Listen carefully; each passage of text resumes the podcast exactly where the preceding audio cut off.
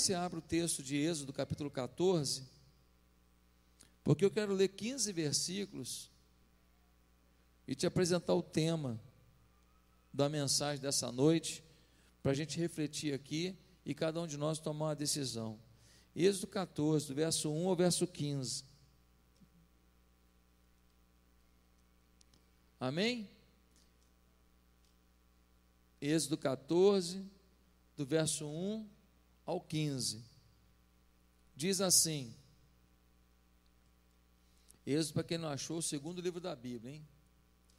Amém? Diz assim, Êxodo 14, de 1 a 15. A perseguição dos egípcios. Disse o Senhor a Moisés: Diga aos israelitas que mudem o rumo e acampem perto de Pirrairote, entre Migdol e o mar. Acampem à beira-mar, de frente de Baal Zephon. O faraó, pensa, o faraó pensará que os israelitas estão vagando, confusos, cercados pelo deserto. Então endurecerei o coração de Faraó e ele os perseguirá. Todavia eu serei glorificado por meio do Faraó e de todo o seu exército e os egípcios saberão que eu sou o Senhor. E assim fizeram os israelitas. Contaram ao rei do Egito que o povo havia fugido. Então o Faraó e os seus conselheiros mudaram de ideia e disseram: O que foi que fizemos?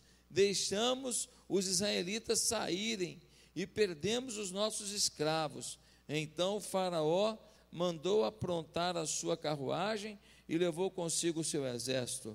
Levou todos os carros de guerra do Egito, inclusive 600 dos melhores desses carros, cada um com um oficial no comando.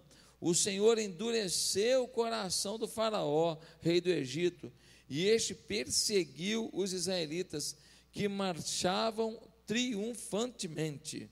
Os egípcios, com todos os cavalos e carros de guerra, do Faraó, os cavaleiros e a infantaria saíram em perseguição aos israelitas e os alcançaram quando estavam acampados à beira-mar, perto de Pirrairote, de fronte de Baal-Zephon.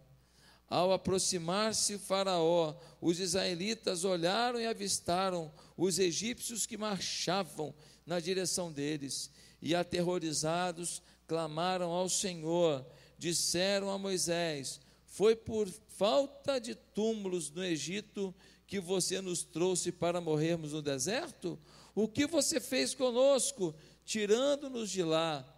Já lhe tínhamos dito no Egito: Deixe-nos em paz, seremos escravos dos egípcios, antes ser escravos dos egípcios do que morrer no deserto. Moisés respondeu ao povo: Não tenham medo, fiquem firmes e vejam o livramento que o Senhor lhes trará hoje, porque vocês nunca mais verão os egípcios que hoje vêm. O Senhor lutará por vocês, tão somente acalme-se. Disse então o Senhor a Moisés: Por que você está clamando a mim? Diga aos israelitas que sigam em frente. Meus amados, oremos ao Senhor e pensemos nesse texto. Senhor, fala conosco nessa hora, em o nome de Jesus. Amém. O título da mensagem de hoje pode ser projetado é o seguinte: decida marchar. Você sabe que o povo de Israel foi para o Egito numa época em que José ele era o vice-faraó, vice ele era o governador de todo o Egito. E José fez o Egito prosperar muito, e Faraó ficou muito grato a José. Só que a família de José, que é a origem do povo de Israel, estava vivendo na Palestina e passando fome. Então o Faraó disse: José, traga o seu pai, seus irmãos, seus cunhados, suas, suas cunhadas, traga seus sobrinhos, traga sua família inteira para morar no Egito. Nós vamos dar para eles a terra de Gozen, que é uma terra maravilhosa, e eles serão tratados aqui com todo amor. José trouxe toda a sua família, que é a origem do povo de Israel, que são os israelitas. E ele trouxe todo mundo para morar onde? No Egito. Só que tem um detalhe: esse povo prosperou, comeu bem e fez filho. E foi multiplicando, e foi multiplicando. E um dia José morreu. E quando José morreu, passa um tempo depois, morre também o faraó, ou o faraó morreu antes, ou seja, as pessoas que estavam envolvidas naquele milagre de multiplicação econômica no Egito já não estavam mais lá. E aí o povo de Israel, que veio com tanto amor e tanto prestígio, agora já não é mais tratado assim pelo novo faraó. O novo faraó começa a escravizar esse povo, começa a maltratar esse povo, começa a fazer esse povo trabalhar para fazer tijolo, começa a trabalhar para fazer pirâmide, começa a trabalhar na lavoura, pegando no pesado de sol a sol. E a economia do Egito começa a girar com uma mão de obra gratuita que é o povo de Israel. Moisés está lá no deserto e Deus fala com ele: volta no Egito para libertar o meu povo. E você sabe da história: quando ele volta no Egito, dez pragas são lançadas sobre o Egito, porque Faraó não queria deixar o povo de Israel sair. E a décima praga, você lembra qual foi? O primogênito de todo o egípcio morreu, até o primogênito dos animais morreram. E morreu inclusive o filho do Faraó, o filho mais velho dele. Quando o filho mais velho morre, ele fica desesperado e ele liberta o povo de Israel. Ele fala: podem ir embora, porque é muita maldição ter esse povo aqui. E eles saem, e eles começam a trilhar um caminho para a terra prometida. E quando eles estão indo para a terra prometida, chega um momento em que eles estão diante do Mar Vermelho, e tem o deserto nas costas e à frente o Mar Vermelho, só que Deus endurece o coração de Faraó, não me pede para explicar como isso é, ou seja, Deus tirou a graça do lugar e a maldade dele aflorou, e ele agora fala assim: libertamos nossa mão de obra, libertamos nossos escravos. Não, foi uma burrice que nós fizemos vamos atrás deles e vamos com todo o nosso exército. E nós vamos matar muitos deles e o resto nós vamos trazer como escravo de volta. E diz o texto que ele vai com todos os seus carros de guerra. E ele vai com todos os seus oficiais. Nós lemos ali. Todo o exército, a liderança do exército, está nas carruagens, indo para buscar Israel de volta. E quando o povo de Israel está de frente do Mar Vermelho e olha para trás, só vê aquela fumaça subindo. É o exército egípcio vindo com raiva, com sangue nos olhos. O desespero bate. E sempre tem um murmurador. Interessante. Deus mandou dez pragas. Deus mostrou o seu poder. As pragas pegavam no egípcio e não pegavam no povo de Deus. Mas mesmo assim, na hora de uma pressão, eles esqueceram de tudo que Deus acabou de fazer. A gente é igualzinho. Deus faz, faz, faz, faz, faz. Um belo dia, uma pressão, tudo que Deus fez não valeu de nada. A gente duvida que Ele continua sendo o nosso Deus. A gente duvida que Ele continua com graça abundante sobre nós. A gente duvida de que Ele tem uma, uma praga para mandar para quem precisar e tem também um milagre para mandar para quem precisa. Ele continua sendo Deus.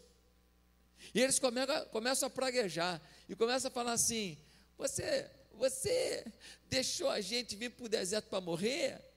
Tu está de palhaçada, né?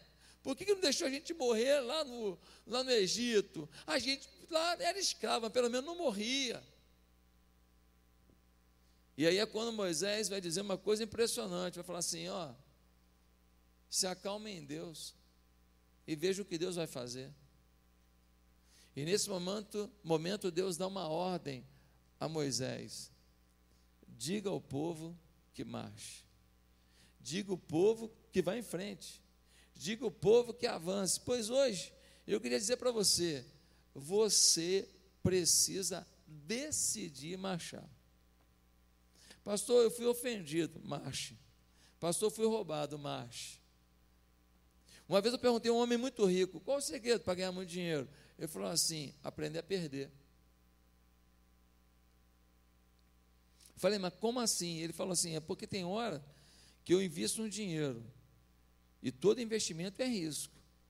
Só que aquele negócio, eu já perdi dinheiro. Eu tento contornar, perdi dinheiro. Eu vejo que aquele negócio está muito arriscado para continuar ganhando dinheiro. Eu largo aquilo, considero que aquele dinheiro está perdido. E eu vou investir em alguma coisa que eu acredito lá na frente. Aí eu recupero o que eu perdi aqui. Porque se você ficar tentando recuperar o perdido, perdido, às vezes o buraco vai ficando mais fundo ainda. E daqui a pouco você não tem nem dinheiro para investir em alguma coisa boa. Porque naquela que você investiu, você errou. Meus amados, meus queridos, se você perdeu, se você foi magoado, se te abandonaram, se o marido foi, se o filho te deu as costas, ainda que você esteja num vale sombrio, hoje o recado é: marche. Decida marchar. Decida em frente. Decida avançar. Pastor, mas está difícil, porque por dentro eu estou machucado. Está difícil porque no bolso eu estou machucado. Está difícil porque nos meus relacionamentos eu estou machucado. E aí, vai resolver não marchar? Vai resolver se entregar? Vai resolver chorar o dia inteiro? Vai resolver botar Good Times 98?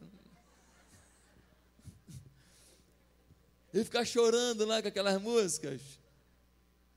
Sunshine Oh, my. E você uh, vai adiantar? My angels love. E você chorando. Resolve. Deixa eu te falar um segredo da minha vida. Eu gosto de mim. É sério. Mas, pastor, mas isso aí é, é, é bonito, isso? Não é feio, não? Não, querido, você não está entendendo. Gostar de você não significa que você não valoriza o próximo, não. Significa que você procura ter um equilíbrio emocional para não deixar nem quem te elogia demais fazer você achar que você é alguma coisa, porque você sabe que você não é, mas também quem te joga para baixo também não fazer você acabar com a vida, porque também você não é a pior pessoa do mundo, não. Gostar de você é saber que, independente de você não ser perfeito, ou seja, então não precisa ouvir tudo de bom que fala de mim, mas você também não é o pior, porque eu também acredito em tudo de ruim que fala de mim. Identidade, autoestima, equilíbrio, que está entendendo? Amém? Goste de você. Ah, pastor, mas ele me disse que eu sou feio. Fala que feia é a geração dele. Fala que você é bonita, porque Deus te fez. Ah, falou que eu sou burro. Não, burro? Fala que burro é quem acredita nele? Diga que você é uma pessoa que tem suas dificuldades, mas que você também tem sabedoria para muita coisa. Nós precisamos entender que nós temos um Deus que nos impulsiona a avançar, um Deus que nos impulsiona a vencer, um Deus que nos faz acontecer, independente de todo mundo que tenta amarrar uma bola de ferro no nosso pé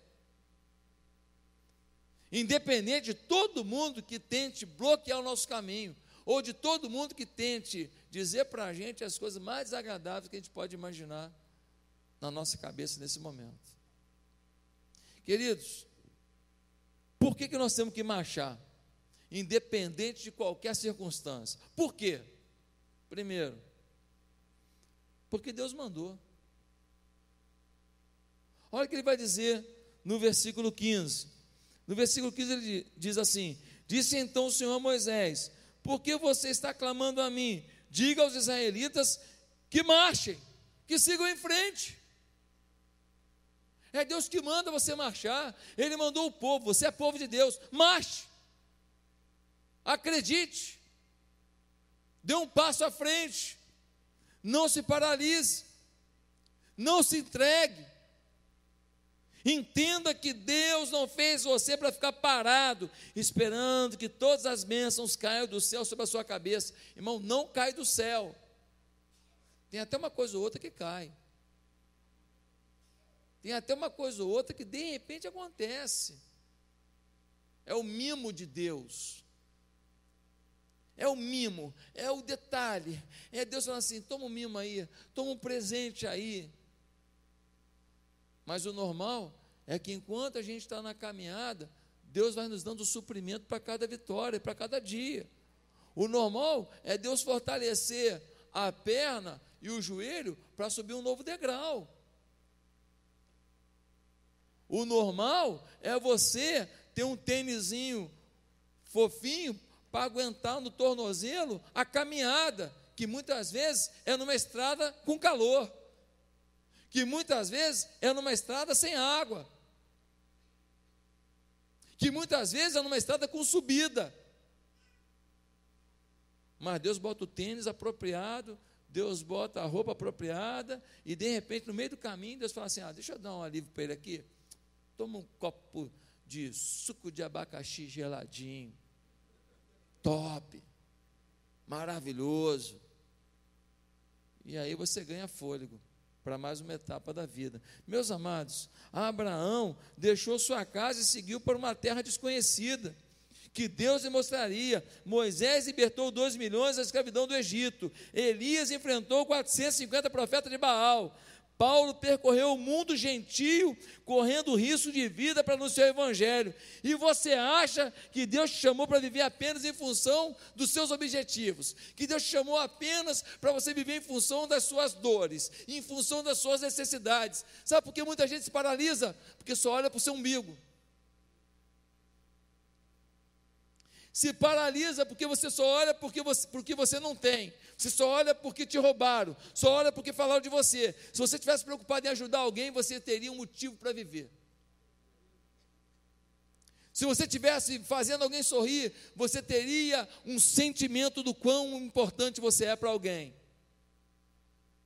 Se você dando um apoio a alguém, você saberia o quanto você é indispensável na vida de alguém que não conseguia andar. E talvez você não olhasse tanto para o seu umbigão, aumentativo de umbigo, e valorizaria tanto o que você não tem, percebendo o que você tem. Talvez você não estaria investindo tanto naquilo que roubou sua fartura. Mas acreditaria que Deus pode te dar um novo rumo para a restituição da tua fazenda, para a restituição da tua dignidade, para a restituição da tua capacidade de honrar teus compromissos e para amar e ser amado. Deus manda você acreditar e marchar na vida, lutar para vencer, tentar de todas as formas chegar aos objetivos que sente que são de Deus para a sua vida. Mas duas coisas você precisa fazer, meu querido. Primeiro, crer que Deus é com você. Deus é comigo. Pastor Josué, você tem problema? Tem. Muito.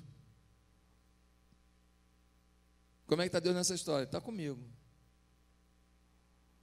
O que você quer dizer? Eu quero dizer que no meio dessas tempestades todas, de vez em quando, eu não estou aguentando ele que me pega no colo. De vez em quando a gente vai lado a lado, eu olho as pegadas dele, a minha está uma do lado da outra. Tem hora que eu só vejo duas. Você fica sozinho? Não, eu estou no colo dele. Não é assim? É assim. Segunda coisa que você tem que fazer, aprender a lidar com perda. A vida é uma constante perda. Todo dia você perde juventude. Todo dia você perde.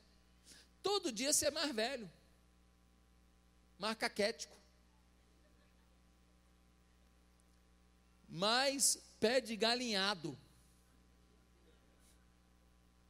Todo dia, todo dia. Eu, quando eu penso na idade que eu vou fazer no dia 6 de abril desse ano,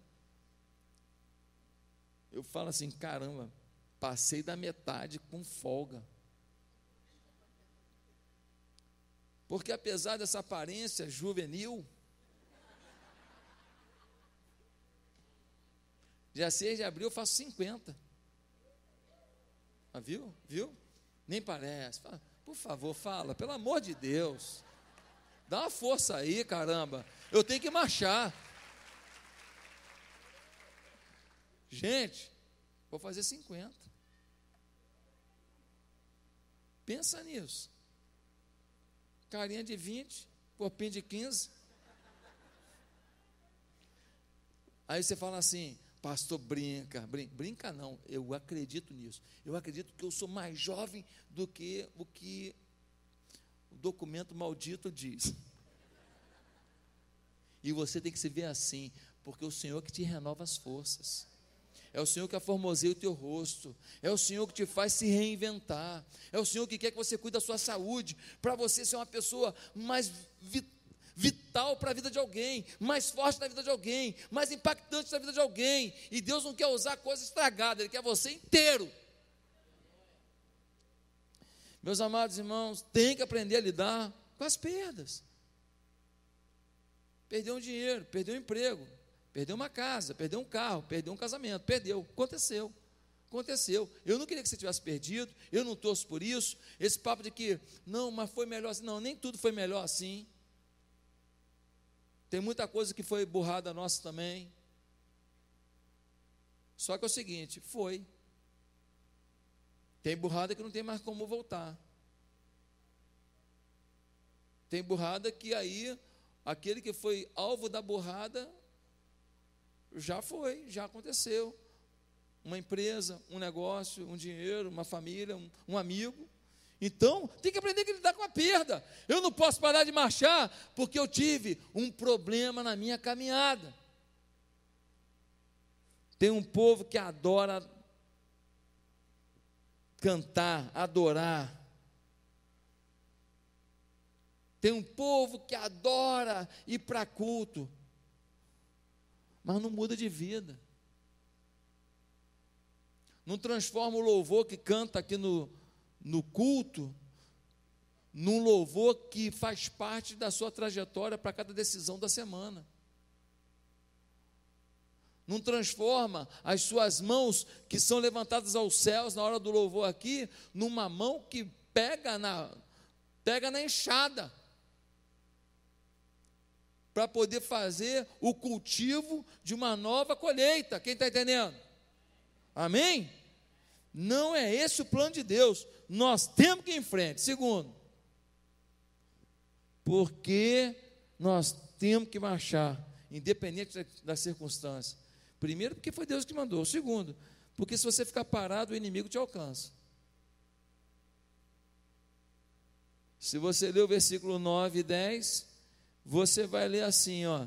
Os egípcios com todos os cavalos e carros de guerra de Faraó, os cavaleiros e a infantaria saíram em perseguição aos israelitas e os alcançaram quando estavam acampados à beira mar, perto de Pierrote, de fronte de Baal-Zephon. Ao aproximar-se o faraó, os israelitas olharam e avistaram os egípcios que marchavam na direção deles e aterrorizados clamaram ao Senhor.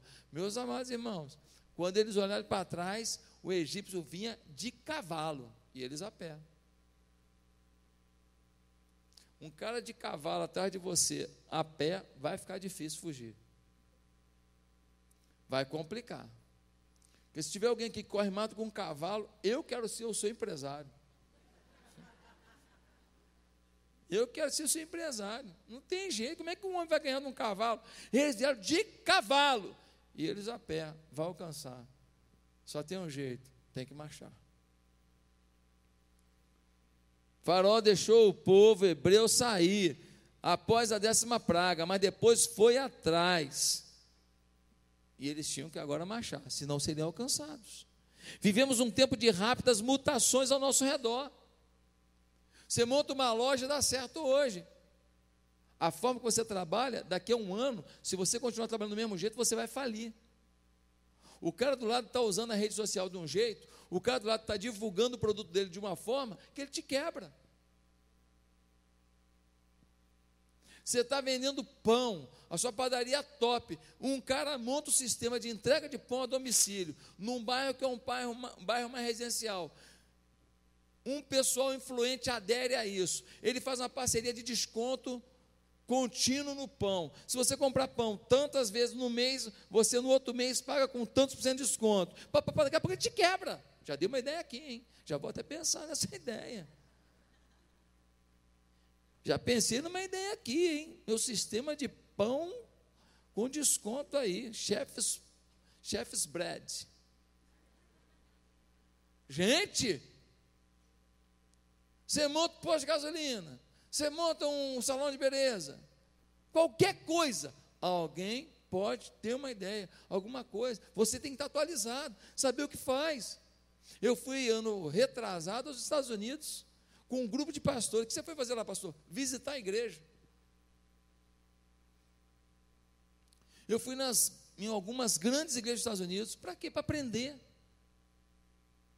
O que, que eles fazem aqui que pode ser bom para a gente?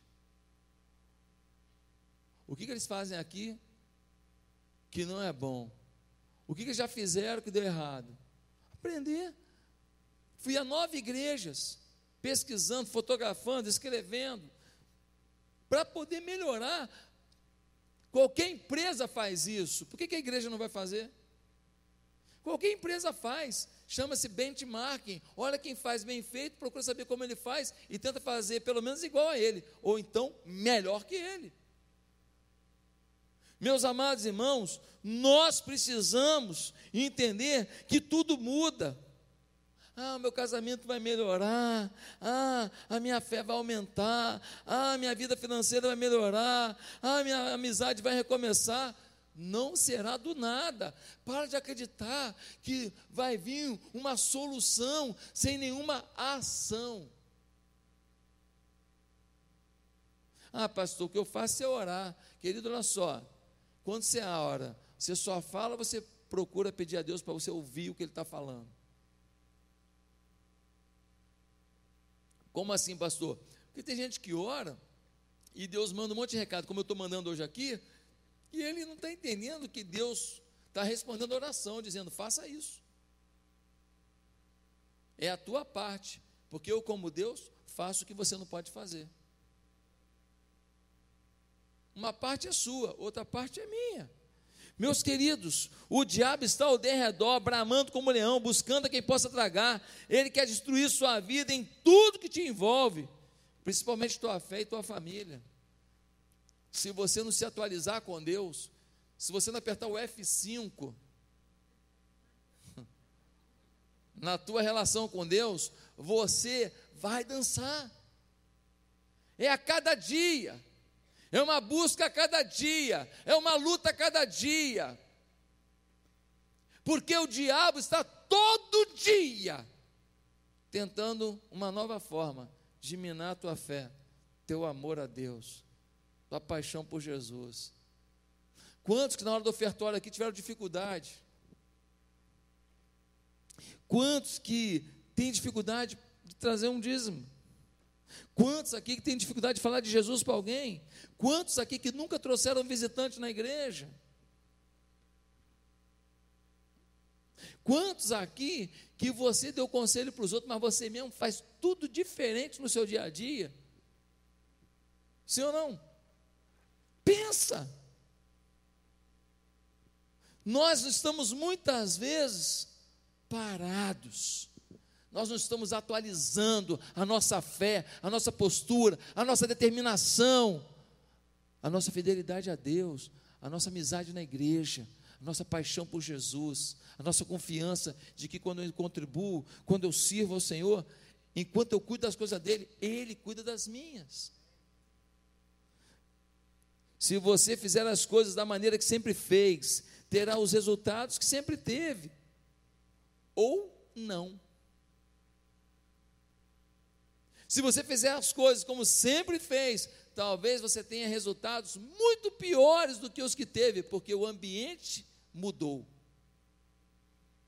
Amados, as tentações são cada vez maiores e perigosas. Marche antes que o inimigo da sua felicidade te alcance. Ah, pastor, tem uns amigos meus, estou gostando de contar com eles quinta-feira a galera toma um choppzinho. Eu sou crente, eu só tomo um copo só. Porque também Jesus bebeu vinho. Sempre Jesus leva a culpa, cara. Jesus. Ah, se Jesus resolvesse calar a boca de quem usa o nome dele em vão. É, pastor, eu estou com um namoro assim, mas ele é um namoro meio esquisito. Porque, sabe como é que é, né, pastor? A carne é fraca. Querido, não brinca com a tua felicidade, não. Tem coisa que você abre o precedente, que você se declara fraco, que você não sabe onde pode parar essa postura de fraqueza que você adotou para você mesmo. Você tem que marchar, porque se ficar parado, o inimigo te alcança. E se te alcançar, vai ter morte ou vai ter prisão. Terceiro lugar.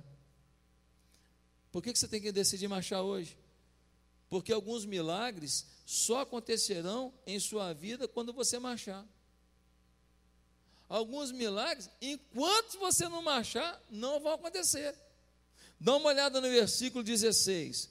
No versículo 16 diz assim: Erga a sua vara e estenda a mão sobre o mar, e as águas se dividirão, para que os israelitas atravessem o mar em terra seca.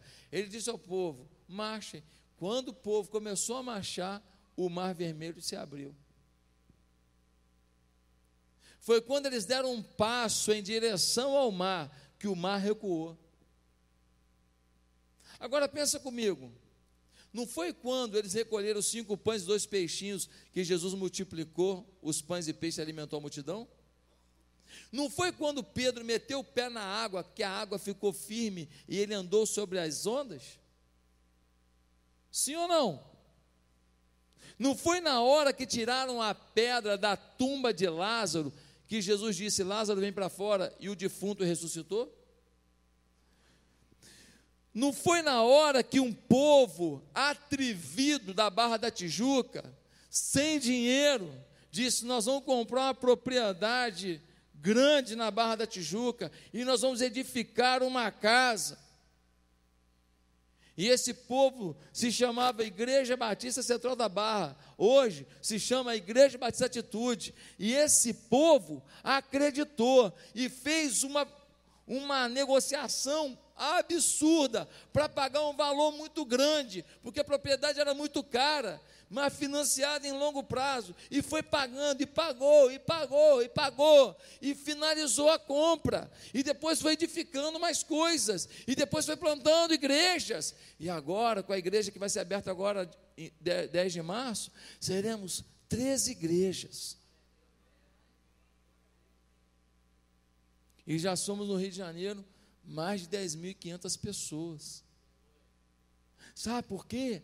Porque um dia a gente não olhou a dificuldade financeira, um dia a gente não olhou o nosso orçamento, a gente decidiu marchar e Deus foi falando: olha, esse ano vocês vão comprar uma propriedade e vão avançar. E naquele ano a gente comprou. E quem estava no domingo lá, no ano de 2012, ouviu eu falando nisso todo domingo. Um dia, esse ano nós vamos comprar propriedade, esse ano vamos comprar, esse ano vamos comprar. E as pessoas da igreja falam assim: pastor agora aloprou. Ele deve estar tomando uns Rivotril misturado com cachaça. Porque como é que ele fala um negócio desse? Os preços subindo no Rio de Janeiro, na Barra da Tijuca, aumentando. E ele diz que esse ano a igreja vai comprar. Até que um dia um homem bateu no meu ombro e disse: E aí, não vai comprar minha propriedade não? E naquele dia seguinte, naquele dia, eu falei: Mas sua propriedade qual é? E ele falou desse lugar aqui. Eu falei: Ah, sua propriedade é cara, dá para mim não. Ele falou: Toda vez que o senhor fala no púlpito que esse ano você vai comprar eu fico sem saber se o senhor não está falando comigo. Falei, você frequenta a igreja? Frequento. Quando eu falava no púlpito, esse ano vão comprar, Deus estava mandando um recado para uma pessoa. Fez barato? Não, não fez barato. Fez no preço da ocasião. Hoje, não sei como é que estão os preços de tudo, baixou, subiu tal mas financiou do jeito que a gente podia. ou do jeito que a nossa fé podia. Financeiramente não podia, mas nossa fé podia. E estamos aqui. Você está sentado no milagre. Esse teto aqui é um milagre. Essa propriedade hoje aqui, eu não sei nem quantos milhões vale. Uma igreja que 15 anos atrás tinha 30 pessoas, numa escola municipal. Dois microfones, dois pedestais amarrados com barbante, um piano, duas caixinhas e um sonzinho furreca. Ah, tinha um piano que doaram e também tinha um armário de ferro. Sem porta. Todos os bens da igreja. 15 anos. Querido, o que Deus está fazendo nesse lugar, homem nenhum pode fazer. Se eu tentasse trazer para mim a honra disso aqui, realmente eu seria um jumento ao quadrado ou ao cubo. Porque não dá espaço para pegar a honra daquilo que só Deus poderia fazer. Ah, mas qual foi o mérito da gente? Crer que Ele faz. Qual foi o mérito da gente aqui? Tem espírito de fé e colocar nossas ofertas, nossos dízimos no altar do Senhor, e colocar nossas vidas no altar do Senhor, e nós pagamos a conta, e Deus nos prosperou. E Deus nos abençoou, porque Ele não falha, Ele nunca vai perder para a gente. Você nunca vai dar mais para Deus do que Deus dá para você. Você nunca fará mais por Deus do que Ele faz por você. Ah, meus amados, por que, que eu tenho que marchar? Porque alguns milagres só acontecem quando você marcha. Enquanto você está falando, Senhor, manda dinheiro para fazer esse negócio na minha empresa. Manda uma pessoa para me ajudar na, nisso da minha família. Senhor, manda isso. Meu querido, enquanto você não começa a se movimentar, os milagres não acontecem. E quando você começa a andar, é que você vê portas que você nunca tinha visto. E essas portas se abrem. E quando você vai andando por lugares que você nunca andou, mas você está tentando, você está marchando, é que você encontra um dinheiro que está ali no chão te esperando. Você encontra uma pedra de ouro que está te esperando. Você encontra uma solução que Deus tem para você. Quem está entendendo? Amém? Meus amados irmãos, em último lugar, por que você tem que decidir marchar hoje? Porque as promessas, porque as promessas de sua vida te esperam depois da marcha. Como assim, pastor? Eles marcharam, atravessaram o Mar Vermelho, e do outro lado, eles chegaram aonde? Na promessa, na terra prometida a Abraão, uma terra que foi declarada como terra que mana leite e mel. Por que leite e mel? Porque nessa terra, hoje você vai lá, até hoje você vê na terra de Israel, tamareira beça. E com a tamareira eles faziam um mel, uma delícia. E o povo de Israel tem as vacas mais leiteiras do mundo. E aonde eles plantam alguma coisa, eles extraem muito mais do que qualquer plantio da face da terra. No lugar onde eles tiram, você tira no Brasil duas melancia, eles tiram quatro. É impressionante. Deus prosperou aquele lugar. E você vê que é um país desse tamanhozinho. Todo mundo em volta doido para invadir. Teve uma vez que seis países tentaram invadir Israel no mesmo dia. Israel, um país recém-criado, venceu uma batalha contra seis países ao mesmo tempo. Você tem noção do que é isso? Só a mão de Deus. Uma batalha impressionante. Veio Jordânia, Egito, todo mundo contra. Venceu seis países ao mesmo tempo. É loucura, não tem explicação. Ah, que eles são bons demais. Não, é porque Deus fez promessa de que ia cuidar desse povo, do povo do qual nasceu o Messias. Mas um povo tem que se arrepender também, reconhecer o Messias, que é Jesus Cristo. Mas promessa feita por Deus é promessa cumprida.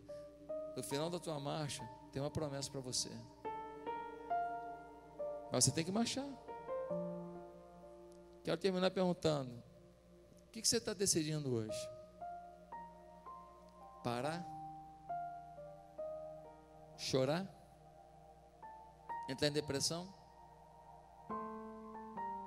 Depender de alguém que, porque você depende dessa pessoa, ela te manipula?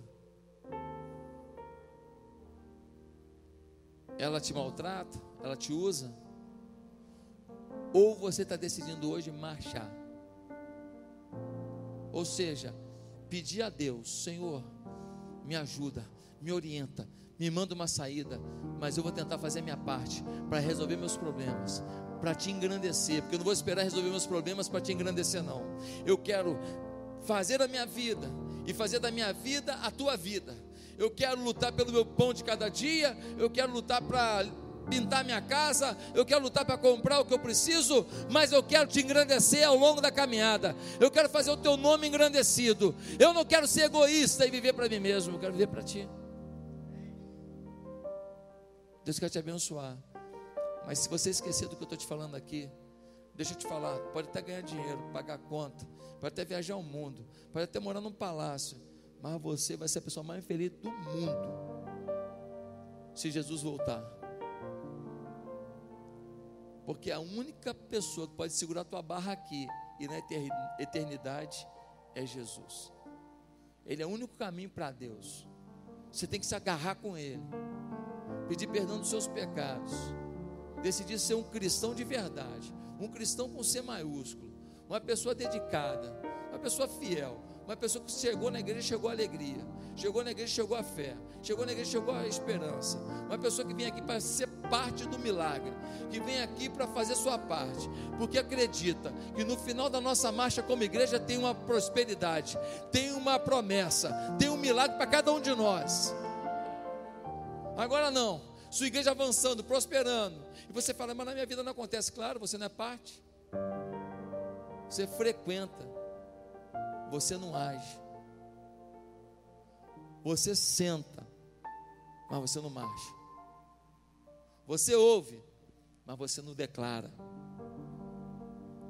Você até adora, mas você não faz com que a sua adoração seja expressa em atitudes. Hoje, Deus quer que você decida. Marcha comigo, meu filho. Eu vou te abençoar.